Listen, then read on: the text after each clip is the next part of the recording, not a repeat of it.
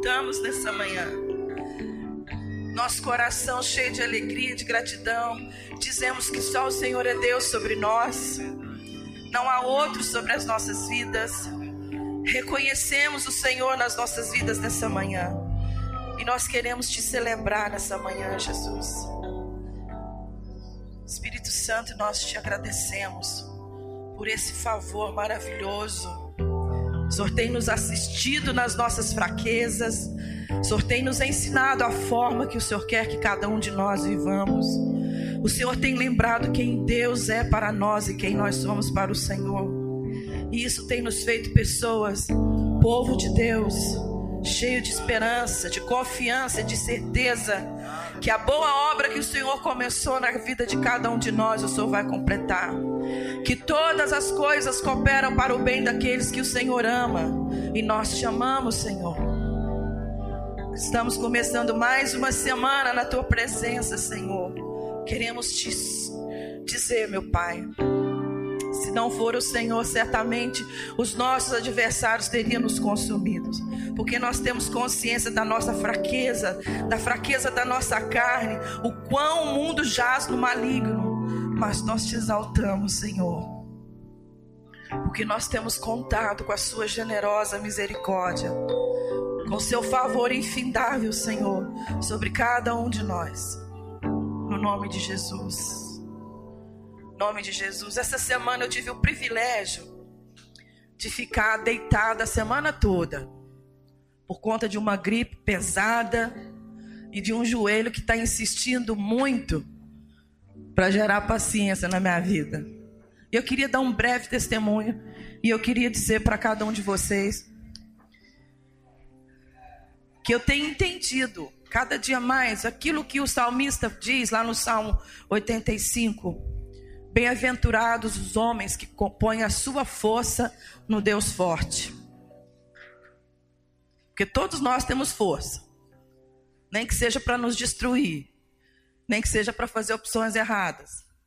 Mas quando a gente coloca essa força da nossa vida no Deus poderoso que sabe o amanhã e todas as coisas, então nós temos certeza que a nossa vida vai viver como a palavra de Deus diz que deve ser.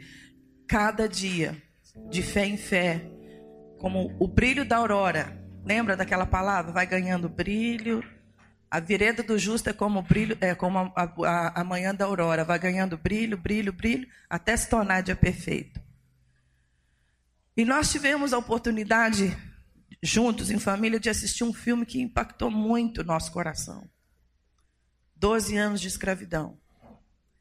Quem não assistiu, é, eu estou pedindo, assista. Pega na locadora e assista. Veja o que, que eu e você somos capazes de fazer. Porque às vezes a gente pensa ali, né? A gente pensa ali, nossa, como com a pessoa, como com o povo, como que tantos anos a humanidade pôde se comportar assim diante dos negros. E muitas vezes usando a palavra de Deus para dominá-los. Mas sabe o que mais me impactou nesse filme?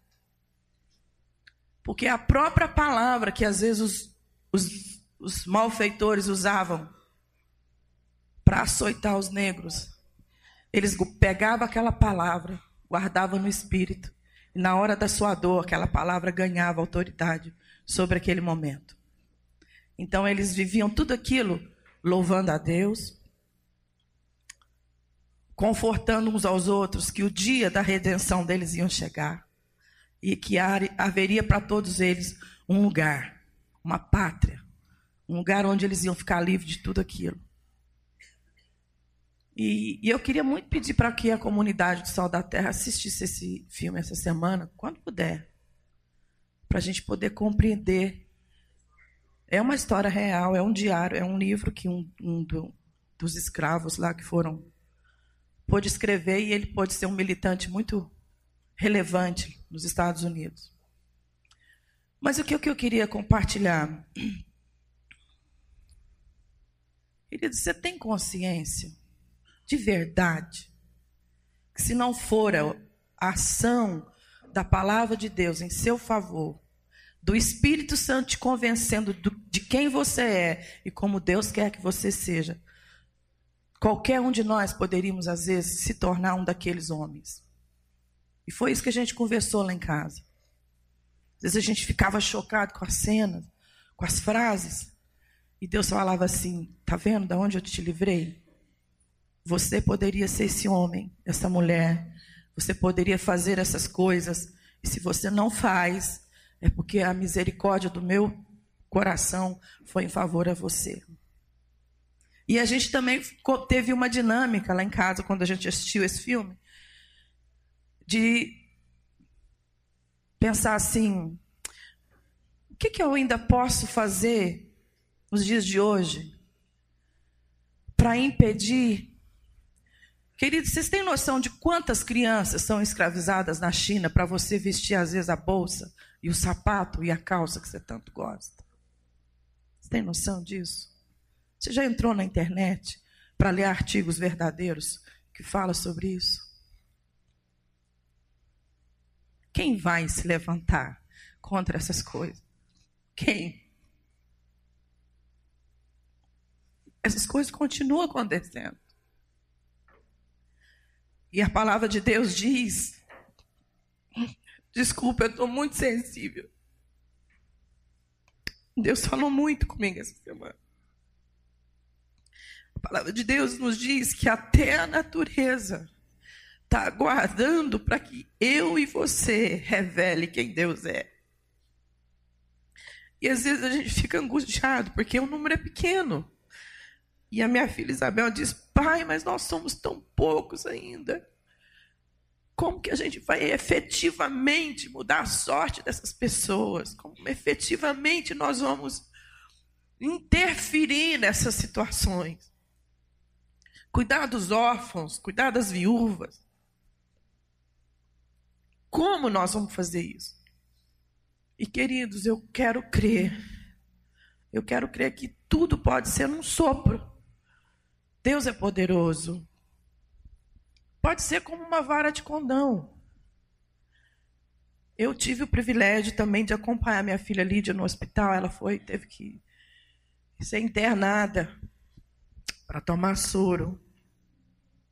Queridos, eu eu fiquei ali e a Lidinha teve que ficar no corredor, porque não tinha leito para ela, sentada, deitada no meu colo. Eu falei, Deus, eu tenho tantos amigos que é dono de hospital. Se eu tivesse ligado para eles, eles tinham me dado uma suíte de melhor qualidade. Por que, que o Senhor me deixou vir para esse lugar hora dessa? Duas horas da manhã. E a Lidinha falou, mamãe, Deus quer que a gente sinta o coração desse lugar. Deus quer que a gente olhe a condição. Grávidas deitadas no chão, chorando. O inferno, meus irmãos, o inferno. E a igreja tem autoridade. Porque quando Jesus foi, ele disse: Eu tenho confiado a você, igreja, o poder de manifestar a minha glória nesses lugares. Mas traduzindo, eu quero fazer um apelo de convocação mesmo para esse povo que está aqui nessa manhã. Se a gente for pensar no todo, eu às vezes não vou conseguir o todo. Mas se eu for pensar no que nós somos como todo, e onde dois ou mais estiverem em nome de Jesus, na concordância, aí ele se faz, a gente pode mudar. Ou pelo menos revelar para mais pessoas do que a gente tem revelado.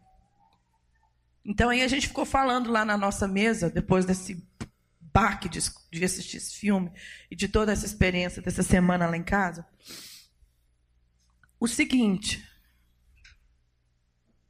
a palavra de Deus diz que bem-aventurados são os homens que coloca a sua força no Senhor. E ao passarem pelo vale de Bacá, faz daquele lugar um lugar de manancial de águas. Então, onde eu e você estiver, não precisa faltar água. Onde eu e você estiver, não precisa faltar. Porque Deus te promete. E a gente tem vivenciado isso aqui no Sal da Terra. Nós somos uma comunidade muito jovenzinha. E olha, eu até tenho falado isso para o Júnior, a gente precisa divulgar mais o que, que a gente está fazendo juntos. Nós já estamos impactando muita coisa aqui em Goiânia, apesar de sermos pequenos. Mas isso a gente pode traduzir lá para a realidade da nossa casa, na vida das nossas auxiliares, dos parentes mais desfavorecidos, da comunidade que você frequenta. Eu tenho orado muito pela Silvia. A Silvia é uma irmã que está aqui da nossa comunidade, que Deus levantou ela e mais outros para trazer uma direção para os condomínios do Alphaville aqui. Ela está coordenando. E às vezes eu fico pensando, meu Deus, como se dará? Né? São coisas assim que a gente pode pensar, mas se o Senhor der uma ideia inteligente para a Silvia, ela vai mudar. Ela vai marcar a história e vai usar a vida dela para que muitas coisas podem ser transformadas. Quer um grande problema que a gente enfrenta? Lixo. O que, que você faz pelo lixo da sua casa? Coitado do prefeito Paulo, né? É Paulo que ele chama? Está dando conta.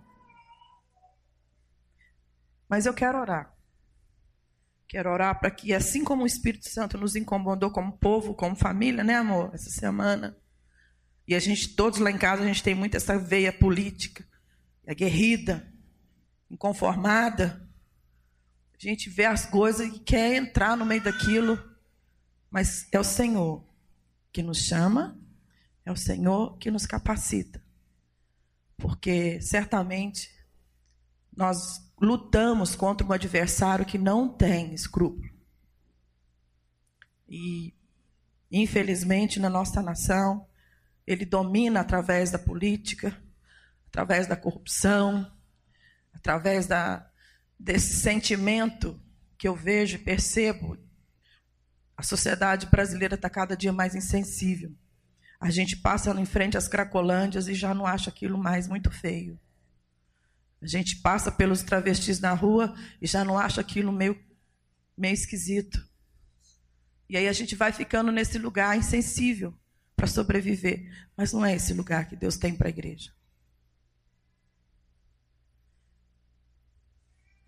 Se você sabe que a sua vida pode ser usada no reino, queria que você fechasse seus olhos. E aí Deus me deu um presentinho muito especial. Nós temos vários grupos de WhatsApp. E um deles, uma amiga da Lala de Brasília, postou a foto de três crianças que ela adotou. Eu falei, meu Deus, bem, vamos fazer a nossa casa virar um orfanato de novo, uma creche, sei lá. Vamos, vamos adotar. E o Juno olhou assim, riu, falou assim: você tem 53. Mas eu fiquei feliz, porque o meu coração é sensível a essas coisas. E eu realmente estou com vontade. A gente vai orar. Estou achando que eu vou mudar para uma chácara e trabalhar pelo menos uns 10 anos para cuidar de crianças que não têm colinho. Só isso, abraçar, dar beijo, fazer tarefa de casa, comprar sapatinho. Ó, já tem uma companheira ali. Gente, é tão simples. Eu lembro quando eu tinha os seis filhos em casa, o dinheiro não dava, o salário não dava para comprar um sapatinho novo no Natal para cada um deles.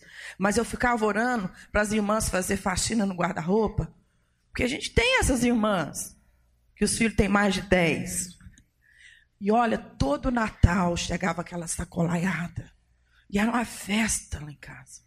Minhas meninas têm fotos lindas, vestidos que eu nunca daria conta de comprar. Simplesmente porque eu tinha um coração para tra traduzir.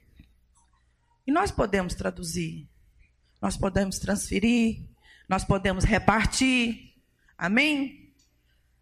Ai, dá vontade de falar o dia inteiro sobre isso. Quanto eu sei que nós podíamos adotar coisas, causas, situações. Ai, a Silvinha tá aí, aí, amiga, tá duro lá? Mas vai dar conta. Porque às vezes é difícil mesmo. Deus te leva para um lugar e é difícil. Mas a gente pode. Amém? E eu quero orar. Porque eu sei que nessa manhã Deus vai levantar pessoas aqui para ter ideias para o reino.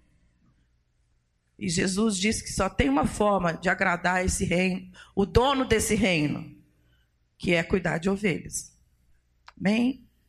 Senhor, eu quero nessa manhã te pedir um batismo de amor sobre esse povo. Renovar mesmo, Senhor, nosso coração. Renova o nosso coração, Senhor. Tira da nossa vida só essa forma de pensar nas nossas coisas, de pensar só nos nossos projetos, nas nossas preferências. Mas nos dá, Senhor, essa oportunidade. Gera, Jesus, na nossa vida, esse desejo que só o Senhor pode, de a gente olhar além de nós, Senhor. Viver como teu, tua palavra diz, cuidando do próximo, como a gente cuida das nossas coisas. No nome de Jesus. Gera, derrama, Senhor, um batismo de amor no nosso coração nessa manhã. Em nome de Jesus. E uma das ferramentas que a gente tem tido para mobilizar muita coisa. Esse ano a gente mobilizou muita coisa, muita cesta básica para o lixão, muita fralda para o asilo, muito leite, muito. Foi, olha, eu quero dar o meu testemunho, quero agradecer, pastor, você tem sido bênção de nos dar esse, esse espaço. É o projeto das Entre Amigas, que a gente tem um evento toda uma vez por mês, a gente reúne aqui e a gente traz as nossas ofertas. E a gente tem um tempo para orar, para meditar na palavra de Deus. E esse mês nós vamos comer comida típicas, caipira. Não sei que nome eu dou. Coisa que engorda muito, mas feita com muito amor. E eu queria te convidar, se você nunca teve a oportunidade de vir, se permita. Se você é uma médica, um advogado, uma dentista, alguém, alguma profissional que quatro horas você normalmente está trabalhando, essa próxima terça, você vai arriscar. Você vai ganhar men menos uma consulta, vai vender menos um terreno. Enfim, você vai ofertar das quatro horas até seis horas esse tempinho para nós. Porque aqui a gente vai estar tá falando de coisas muito relevantes e nós vamos estar animando uma outra para continuar essa tarefa de ser igreja nesses dias. Amém? Muito obrigado.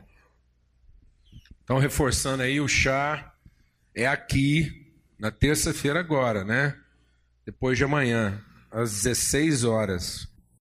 E hoje é o dia da gente partilhar a ceia juntos, a gente ter esse momento de comunhão.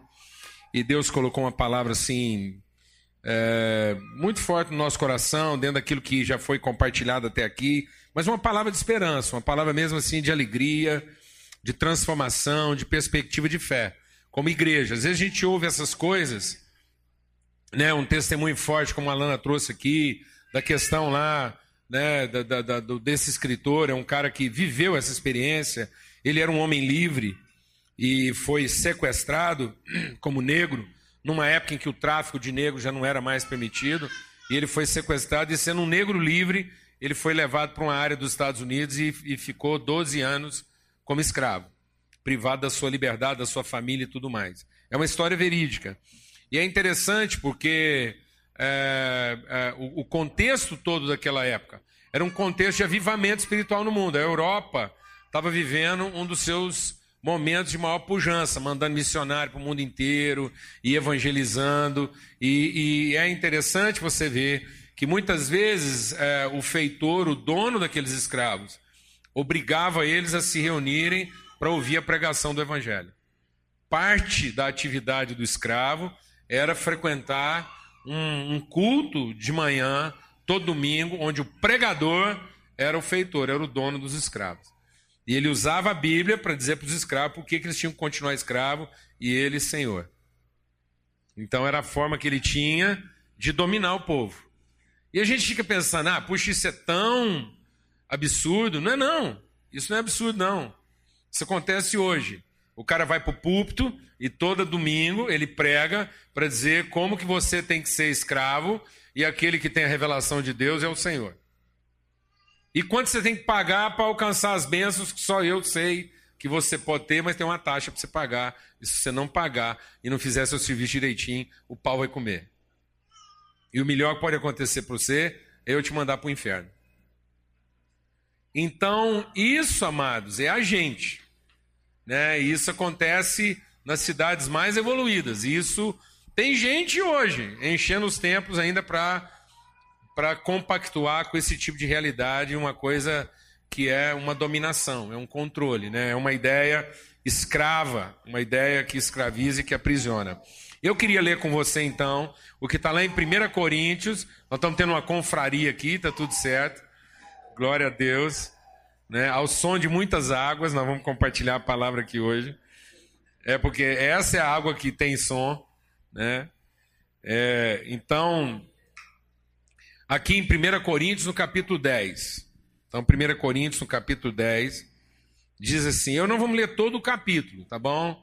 E, e você tem paciência aí, porque não dá para tirar uma parte aqui desse capítulo para a gente entender apenas o contexto, né?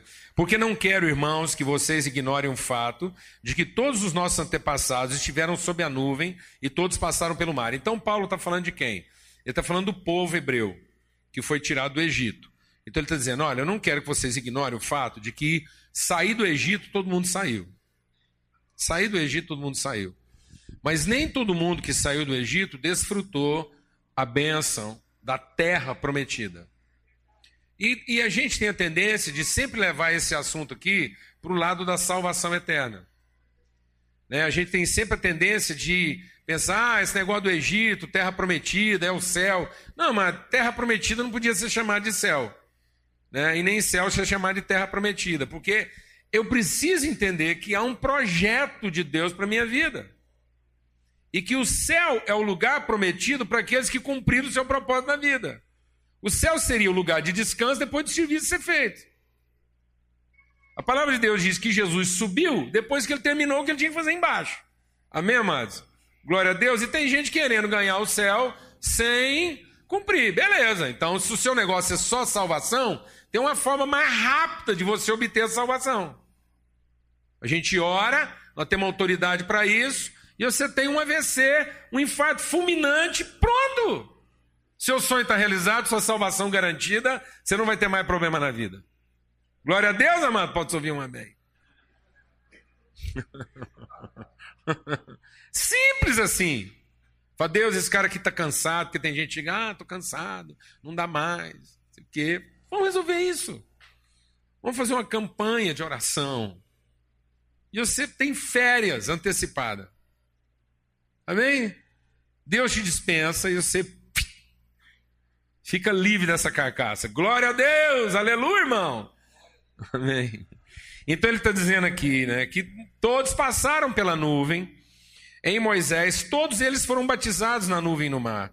Todos comeram do mesmo alimento espiritual, beberam da mesma bebida espiritual, pois bebiam da rocha espiritual que os acompanhava, e essa rocha era Cristo. Então havia uma comunhão da dádiva de Cristo. Eles comungaram a dádiva de Cristo. Toda forma de bênção para o homem só é alcançada segundo Cristo. Então, mesmo eles sendo antes de Cristo, a bênção que os alcançou é segundo Cristo. Amém? Contudo, Deus não se agradou da maioria deles. Por isso, seus corpos ficaram espalhados no deserto. Então, Deus não gostou do testemunho deles e levou eles para casa. Era o povo deles. Falou, gente, vocês estão mais atrapalhando que ajudando, então vou desencarnar vocês. Glória a Deus, amado. Desencarnou os caras e pronto, foi tudo lá, ver Deus, e o corpo deles ficou morto, sem vida, sem propósito. Uma carcaça para apodrecer. É isso que eu. Será que o meu corpo é só para ser mantido e no fim não representar nada mais do que uma carcaça para apodrecer? Um pedaço de carne para ser enterrado? Né? Essas coisas aconteceram como exemplo para nós, para que não cobicemos coisas más como eles fizeram. Então, qual foi o erro desses homens? É que eles participavam de uma realidade, mas não entendiam o sentido maior dessa realidade. E eles preferiram continuar uma vida de quê? De cobiça.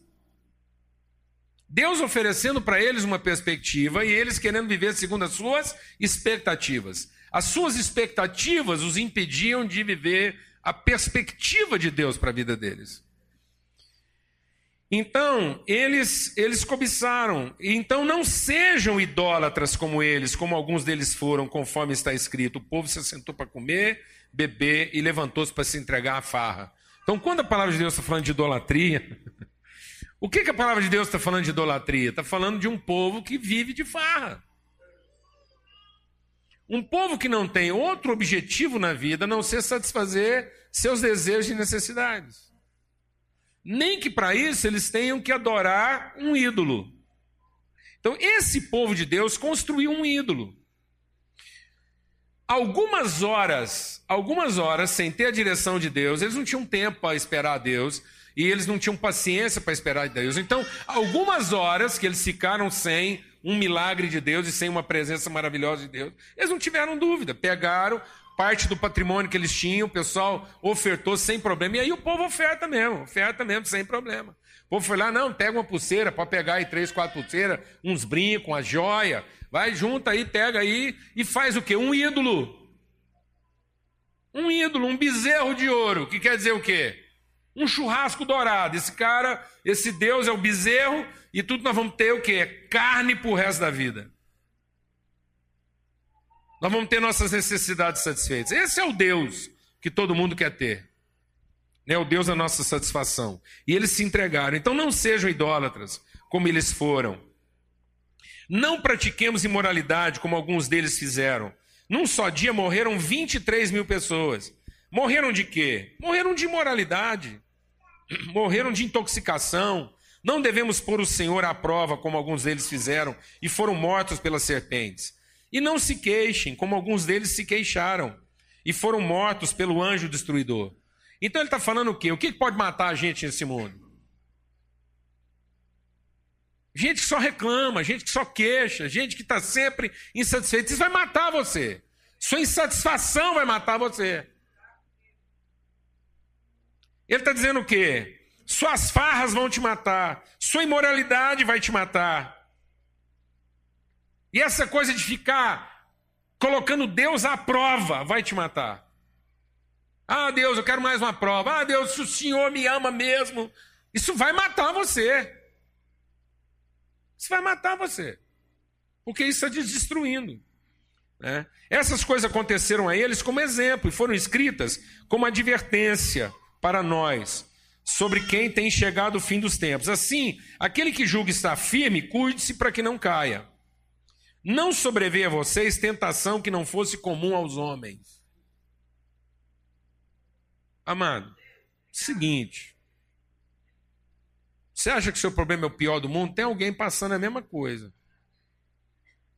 Glória a Deus, amado. Desencana desencana. Não vem sobre a nossa vida nenhum problema, nenhuma dificuldade que não seja próprio da realidade, da natureza, da competência, da condição humana. Tudo que nós estamos sofrendo nessa vida, estamos sofrendo aquilo que é possível ao homem sofrer.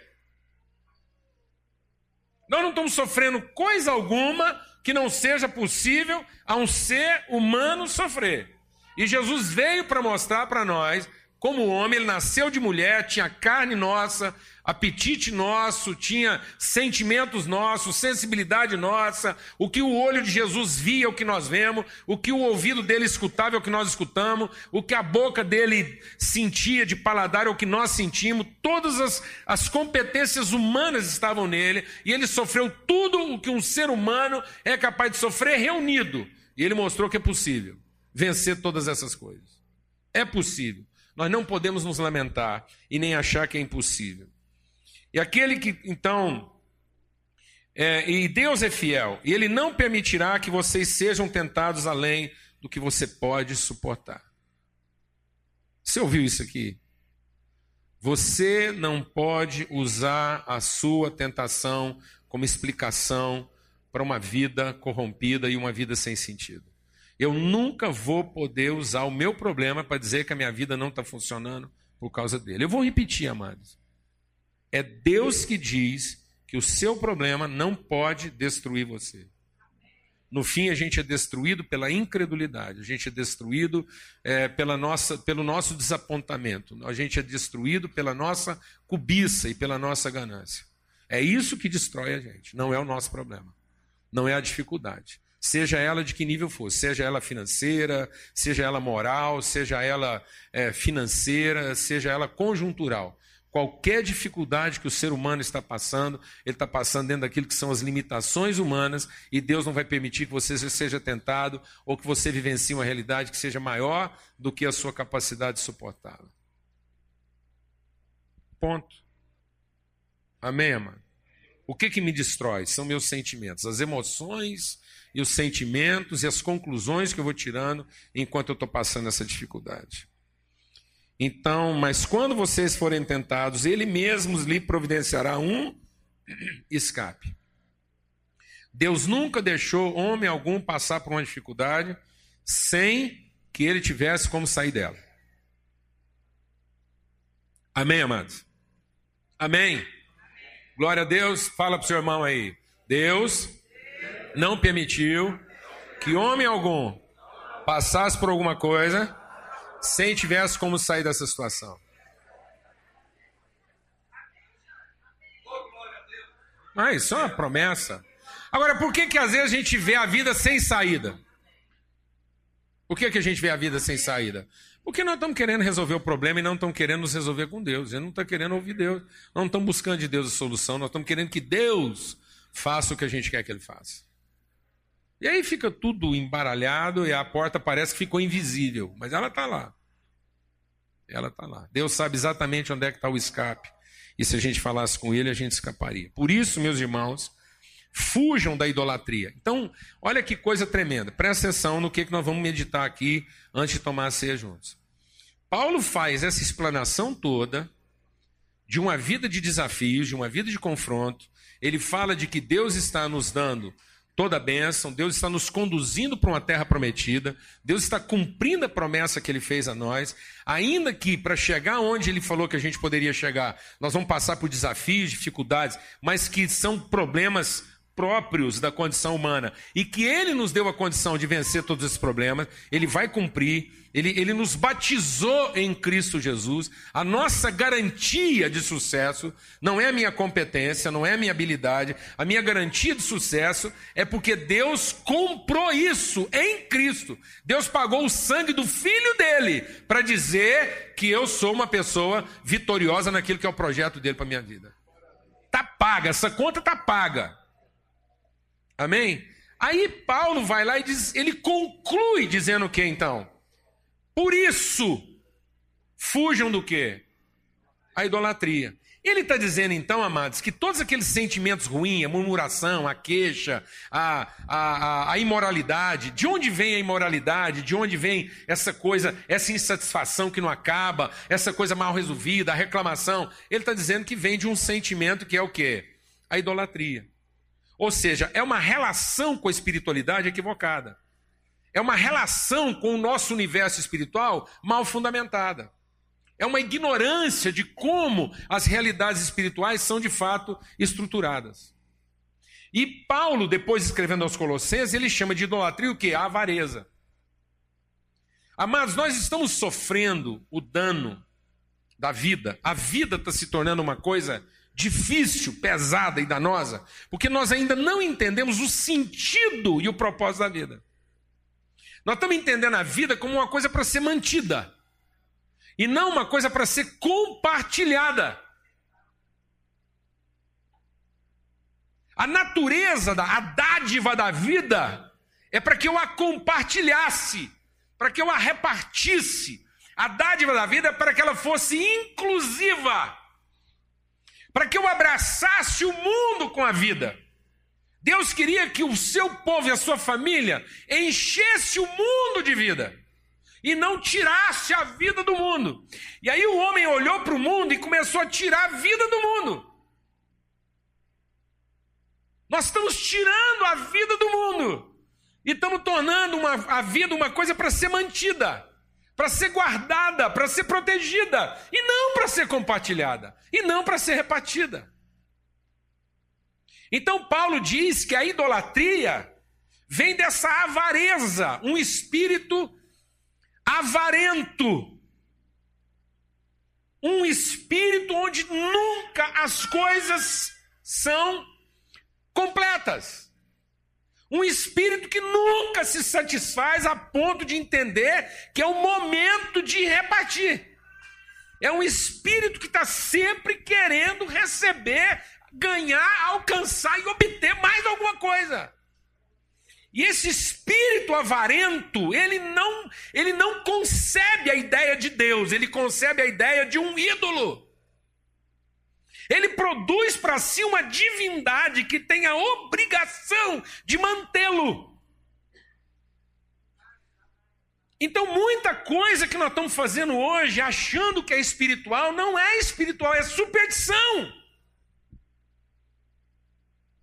Quando o cara faz uma oferta, achando que porque ele ofertou, Deus tem obrigação de dar para ele mais do que o que ele ofertou, isso é idolatria, isso é superstição. Quando o cara senta na frente de um prato de comida e ele ora, dá graça, pensando que se ele não der graça para aquela comida, aquela comida vai macumbar ele, isso é superstição. Isso é superstição religiosa. Alguém está entendendo o que eu estou falando aqui ou não? Porque ele não entendeu aquele momento de oração como gratidão, como partilha, como testemunho, como relacionamento, como a oportunidade que ele tem de falar do Deus que o mantém. Quando o cara pensa que porque ele esqueceu de orar pelo filho dele, Deus pode castigar o filho dele e mandar ele para o inferno, isso é superstição. Alguém está entendendo o que eu estou falando ou não, mano? Isso é idolatria! Porque eu só fui rezar por causa da minha avareza. Eu só estou dando graça pela comida porque eu sou avarento. Eu estou ofertando porque eu sou avarento. Eu venho para o culto muitas vezes porque sou avarento, porque eu tenho medo, gente. Eu falei, tá vendo que a semana não prestou porque eu não fui na igreja domingo de manhã. Isso é superstição, isso é idolatria, isso é avareza. E é isso mesmo. Amém. Ainda bem que nós temos um pentecostal aqui hoje. Glória a Deus. Eu estou falando a pessoas sensatas. Julguem vocês mesmo o que eu estou dizendo. Não é verdade que o cálice da bênção que abençoamos é uma participação no sangue de Cristo? Que o pão que partimos, então é o cálice que bebemos? Não, amados, é o cálice que abençoamos, é o pão que comemos? Não, amados, é o pão que partimos. Porventura é uma participação no corpo de Cristo? Como há somente um pão, nós que somos muitos, somos um só corpo. Quantos pães há no mundo, amado? Um só. Repartido em vários pedaços. Glória a Deus, amados. É o pão de todos, é a comida de todos. A comida não é minha, ela é de todos. Em nome de Jesus, o que Cristo fez, fez por todos amou a todos, abençoou a todos. Deus fez o mundo para todos, para que o mundo fosse cheio de vida. E não para que eu objetasse a ideia de que a minha vida pode em algum momento representar a extração do outro. Aquilo que eu tiro do outro não é minha vida, é minha morte. Aquilo que eu tiro do outro não é minha salvação, é minha perdição. Quando eu assisti o filme lá, 12 anos de escravidão, um dos donos de escravo lá, ele falou uma coisa em nome de Deus tão forte, tão forte. É uma frase. Eu vou falar para você prestar atenção na hora que ele falar isso. Quando ele está cortando uma mulher no chicote, ele está cortando uma pessoa no chicote. E o escravo diz assim para ele: Um dia em algum lugar, a justiça de Deus vai requerer esse pecado da sua mão. Sabe qual foi a resposta dele? Não há pecado algum naquilo que um homem faz com as suas posses. E essa é a ideia, amados. Eu já vi pregador dizer: não há pecado entre quatro paredes. O que o homem faz com a mulher dele em quatro paredes não é pecado. O que eu faço daquilo que é meu, minha posse, não é pecado. Pois eu vou te dizer uma coisa, mano. O pecado está exatamente no destino que a gente dá, naquilo que a gente julga que é nosso.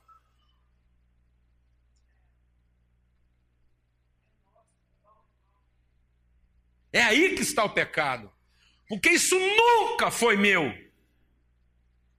O pão nunca foi meu, a vida nunca foi minha. A água nunca foi minha, o carro nunca foi meu, a família nunca foi minha, o casamento nunca foi meu. Isso foi para a vida. Isso foi para que o mundo se enchesse de vida. Isso foi para que o mundo soubesse que o homem foi feito por um Deus bom. Que nós somos criados por um Deus justo e bom. Que nos deu a garantia de que nós nunca íamos enfrentar um problema que não tivesse saída.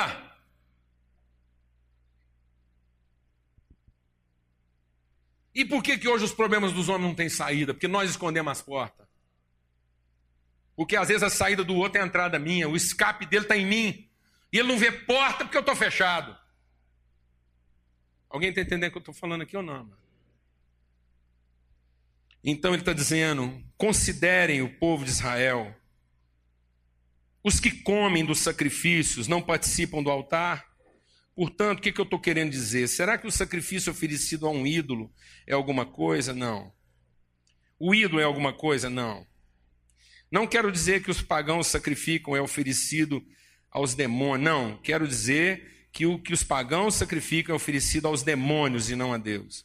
Eu não quero que vocês tenham comunhão com os demônios. Vocês não podem beber do cálice do Senhor e do cálice dos demônios. Não podem participar da mesa do Senhor e da mesa dos demônios. Porventura provocaremos ciúme ao Senhor? Somos mais fortes do que Ele. Então vou te falar uma coisa. Mano. Você acha que você vai provocar Deus com a sua oração?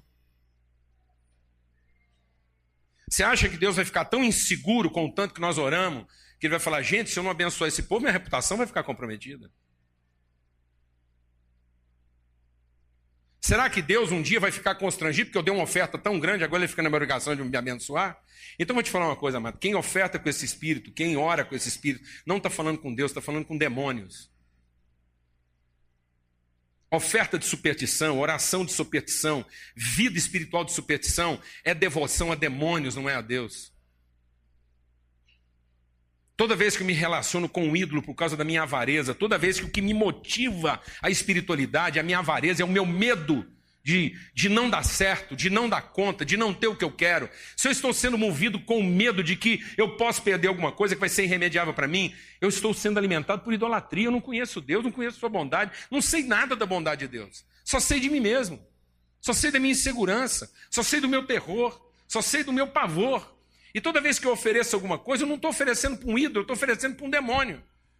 E talvez a gente não entendeu ainda o que, que a Bíblia define como demônio. Demônio não é só essa capetada espalhada, não. Eu tenho que entender o que, que é, o que, que fez de anjos demônios. Você sabia que no currículo dos demônios está lá que eles eram anjos? Não tem nenhum demônio no mundo que já não foi anjo. Olha! E o chefe deles era o chefe dos anjos. O príncipe dos demônios era o líder dos anjos. E tudo quanto é demônio que tem nesse mundo já foi anjo. O que, que aconteceu com eles? Vou te explicar o que aconteceu. A Bíblia diz que estava tudo certo com eles, até o dia que eles entenderam e foi o Lúcifer que percebeu isso primeiro. Quem percebeu isso primeiro foi o Lúcifer. Estava tudo certo lá com esses anjos. Até o dia que o Lúcifer, que é o líder deles, percebeu o seguinte: nós podemos fazer do nosso serviço troca. Daqui para frente nós não precisamos ter mais nada para dar. Tudo na nossa vida é para trocar. Alguém está entendendo o que eu estou falando? E o dia que o homem fez da vida, o dia que o, o anjo fez do sentido da vida troca, ele se tornou um demônio. Por isso que quando eu estou oferecendo para um ídolo, na perspectiva do que eu vou receber em troca, eu não estou oferecendo para um ídolo, eu estou oferecendo a um demônio. Tem um demônio por trás desse ídolo. E o que, que demoniza um ser humano? O que, que faz um ser humano ser possuído de espíritos demoníacos? É quando ele entende a vida apenas a seu favor. É quando na vida dele, a coisa mais básica da vida dele, que seria a mesa, é um instrumento de dominação e troca. Quando eu só entrego um pão, quando eu só entrego um salário, quando eu só entrego uma dádiva, na absoluta certeza do que eu vou receber em troca. E o que, o que eu vou receber em troca tem que ser mais do que o que eu ofereci. Alguém está entendendo o que eu estou falando aqui ou não, mano? Isso fez de Lúcifer um demônio. Então foi o Lúcifer que inventou, nesse sentido, o escambo. Por isso que a palavra de Deus diz que o dinheiro se tornou no mundo um Deus. Que Deus, que o mundo só tem um Deus, que é o Deus Mamon. É o Deus dinheiro. E lá não está falando de dinheiro real, euro, libra, dólar. Lá está falando de tudo aquilo na minha vida que eu transformo em moeda de troca. Qual que é o seu dinheiro? Você tem dinheiro na vida, mano? Você tem dinheiro na vida? Tudo que acontece na sua vida é porque você tem alguma coisa para trocar? Então, se na minha vida tudo acontece porque eu tenho que trocar, então eu estou vivendo uma vida de quê? De idolatria. Eu ainda não entendi a vida a partir do que Deus me deu. Eu só entendi a vida a partir daquilo que eu tenho para trocar.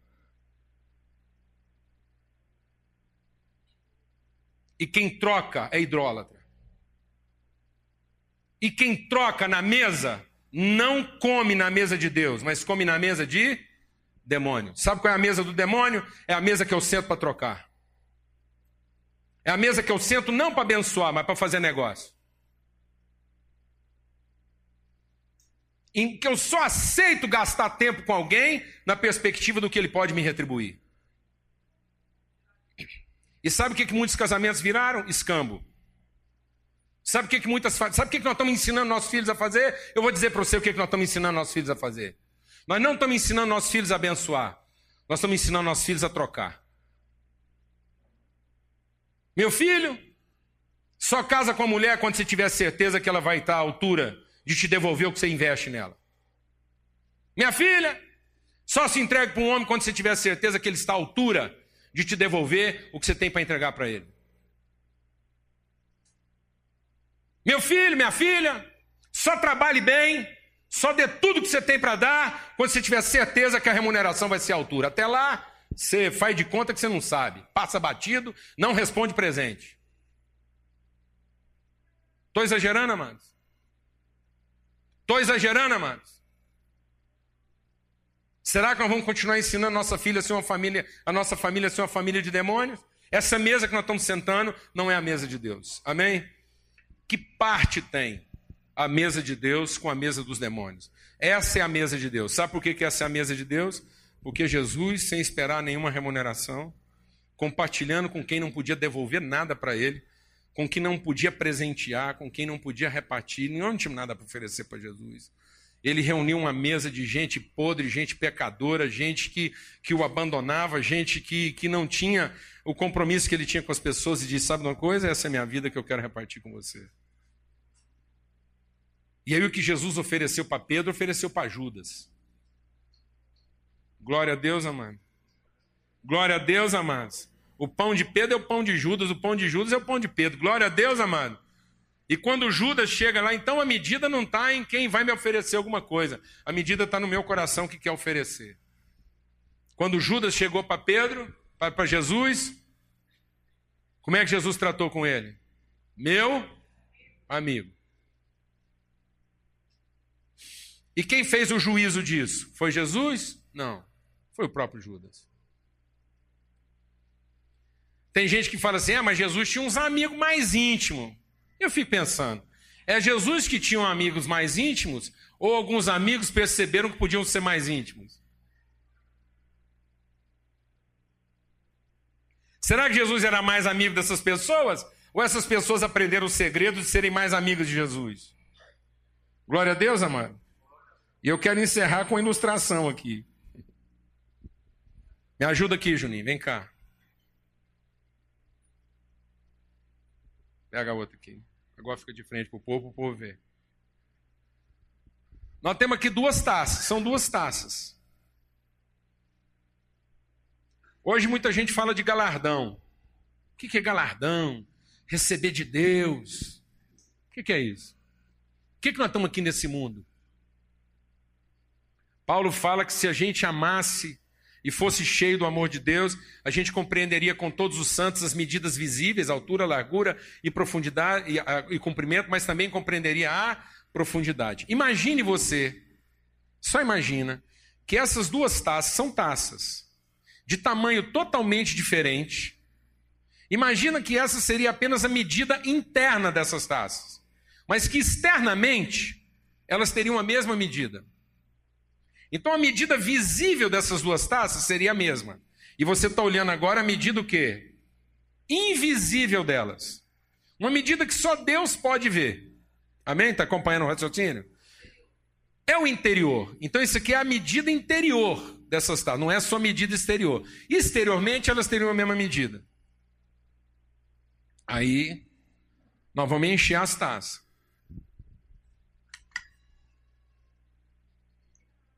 Amém? Fica firme aí agora. É isso mesmo. Que pegar um cara jovem, porque eles firmam o golpe aí, pronto. Quantos por cento essas taças estão cheias? 100%. Se eu chegar para a tacica pequena e falar assim, aí, filha de Deus, cheia do Senhor, o que, que ela vai falar para mim? Aleluia, glória a Deus! Aí eu falo assim para ela, tá transbordando, filha? Ela fala, Aí eu pergunto para ela: Deus é bom, maravilhoso, glória ao Senhor, Ele é tudo. Glória a Deus, amado. Aí eu chego para Tassona e falo: e aí? Glória a Deus, aleluia. Quanto você está cheio de Deus? Totalmente. Então, na hora do louvor, você não ia saber a diferença, glória a Deus, amado.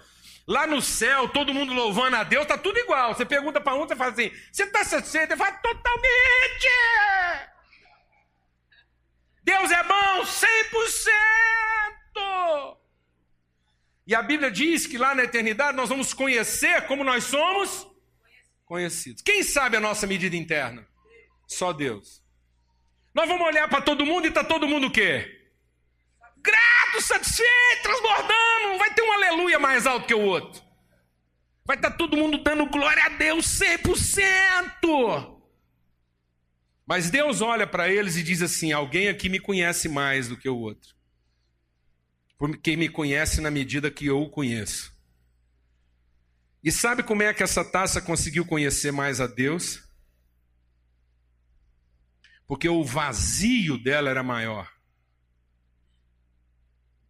A vida, meu irmão, não é para a gente encher. A vida é para a gente ter tempo de criar espaço interior. Amém, mano? A vida é para que eu aumente minha medida de conhecimento, e a minha medida de conhecimento de Deus está naquilo que eu oferto, naquilo que eu entrego, e não naquilo que eu possuo. Quanto mais vazio de mim mesmo, mais de Deus eu vou conhecer. Mas não fica preocupado que um dia você vai estar ingrato porque acha que conheceu pouco. No fim vai estar todo mundo dando glória a Deus, porque está cheio. Mas bem que a gente podia ter conhecido mais. Bem que a gente podia ter idolatrado menos e conhecido mais. Bem que a gente podia ter entregado mais e pedido menos. Glória a Deus, amados. E aí a gente ia conhecer na medida que a gente é conhecido. Amém. A vida é para ser compartilhada. E não para ser mantida, e não para ser salva. Bem, obrigado, Juninho. Você foi de rocha. Glória a Deus. Amém. Aí, pode derramar, a vida do crente transborda. Aleluia. Vamos fazer isso agora, vamos repartir esse pão, repartir esse cálice. Amém, amados? Essa é a mesa de Deus. E que você nunca se assente na mesa dos demônios. Que você nunca se sente para trocar. Amém? Glória a Deus. Glória a Deus. Outro dia eu estava conversando com o irmão e ele falou assim: Pastor, fala comigo. Eu estou com tanto desafio na minha vida, eu estou achando que foi um cunhado meu que enterrou dois sapos lá em casa. Foi, rapaz, que sorte que o seu cunhado deu. Enterrou dois sapos na casa de alguém que ama o Senhor. Criou um vínculo que pode salvá-lo. Tanta gente para ele fazer macumba foi fazer contra um crente. Glória a Deus. Porque agora a vida dele nunca mais vai ser a mesma. Amém, meus irmãos? Glória a Deus. Porque nós não cremos em idolatria.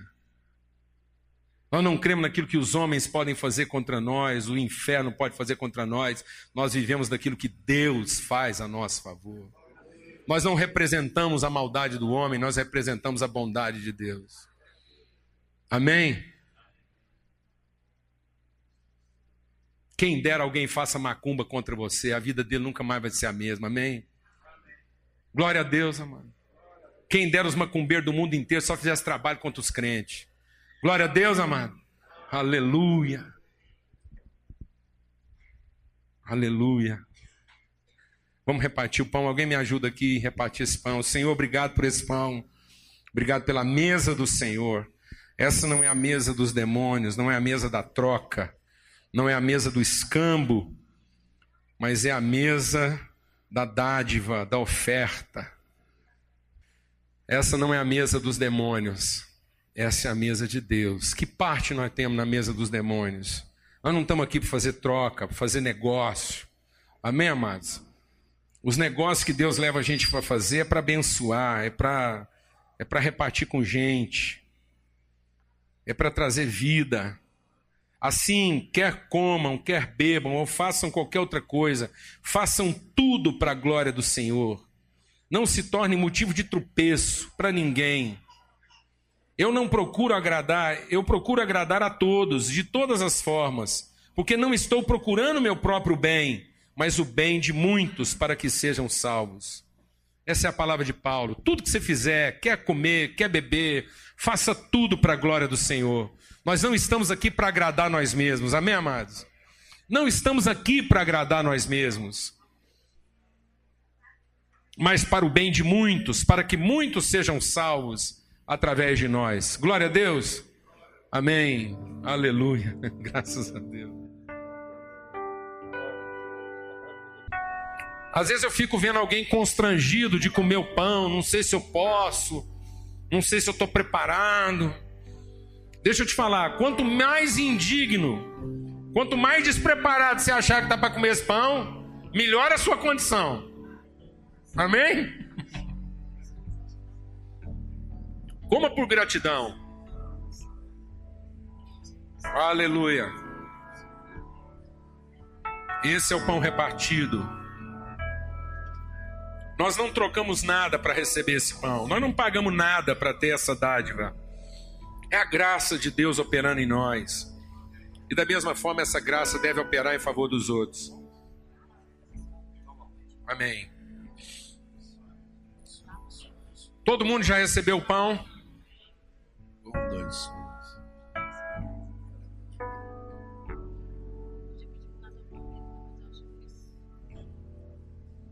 Ei. Vem cá, nós queremos orar com você. Todo mundo te conhece aqui, sabe do seu drama, né? E a gente sabe do sofrimento que os filhos Valteci estão passando e com a morte dele de forma abrupta inesperado. A gente quer orar por você, pelos seus irmãos, e que Deus use a sua vida por todo mundo que está sofrendo aí. Amém? E que essa, essa graça alcance o seu coração, mas acima de tudo, que nesse momento você encontre condições em Deus de abençoar a sua família. Viu, Senhor? Nós estamos aqui como família, clamando o teu consolo. A tua... Só o Senhor nos consola.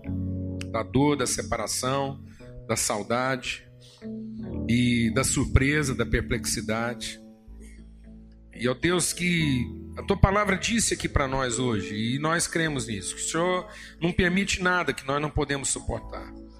E o Senhor já providenciou o escape para essa casa, principalmente para esses jovens, para os filhos.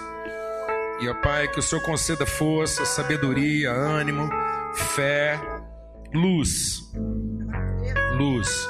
Em nome de Cristo Jesus, ó Pai. Em nome de Cristo Jesus, que haja luz, paz e graça sobre a sua vida, em nome de Jesus. Amém. Graças a Deus. Nós vamos tomar o cálice agora, que é o cálice do perdão.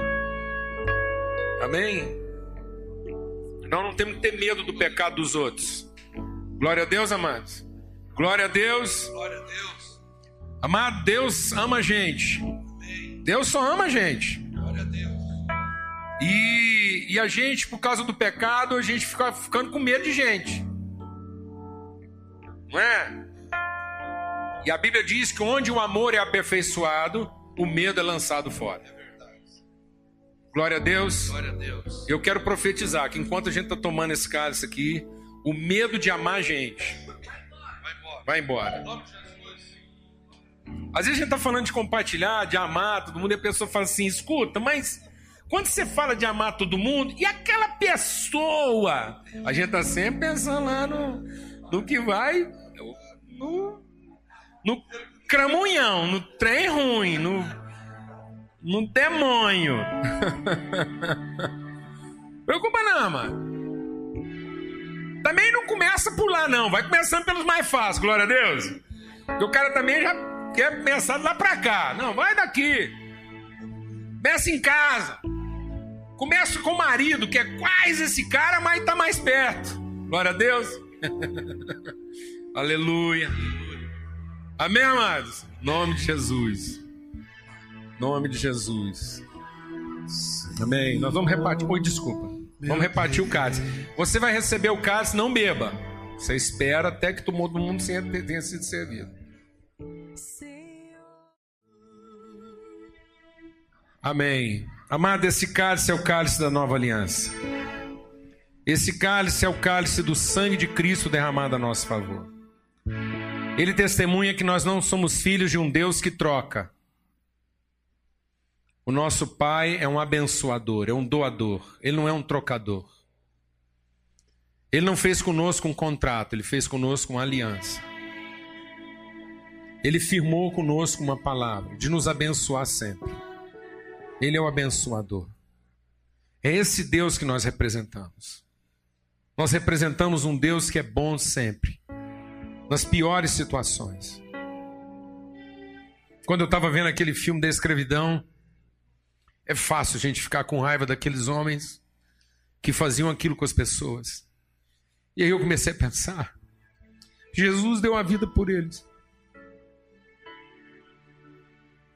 Jesus deu a vida por aqueles homens que, que, que fizeram aquilo com as pessoas, avarentos, cruéis.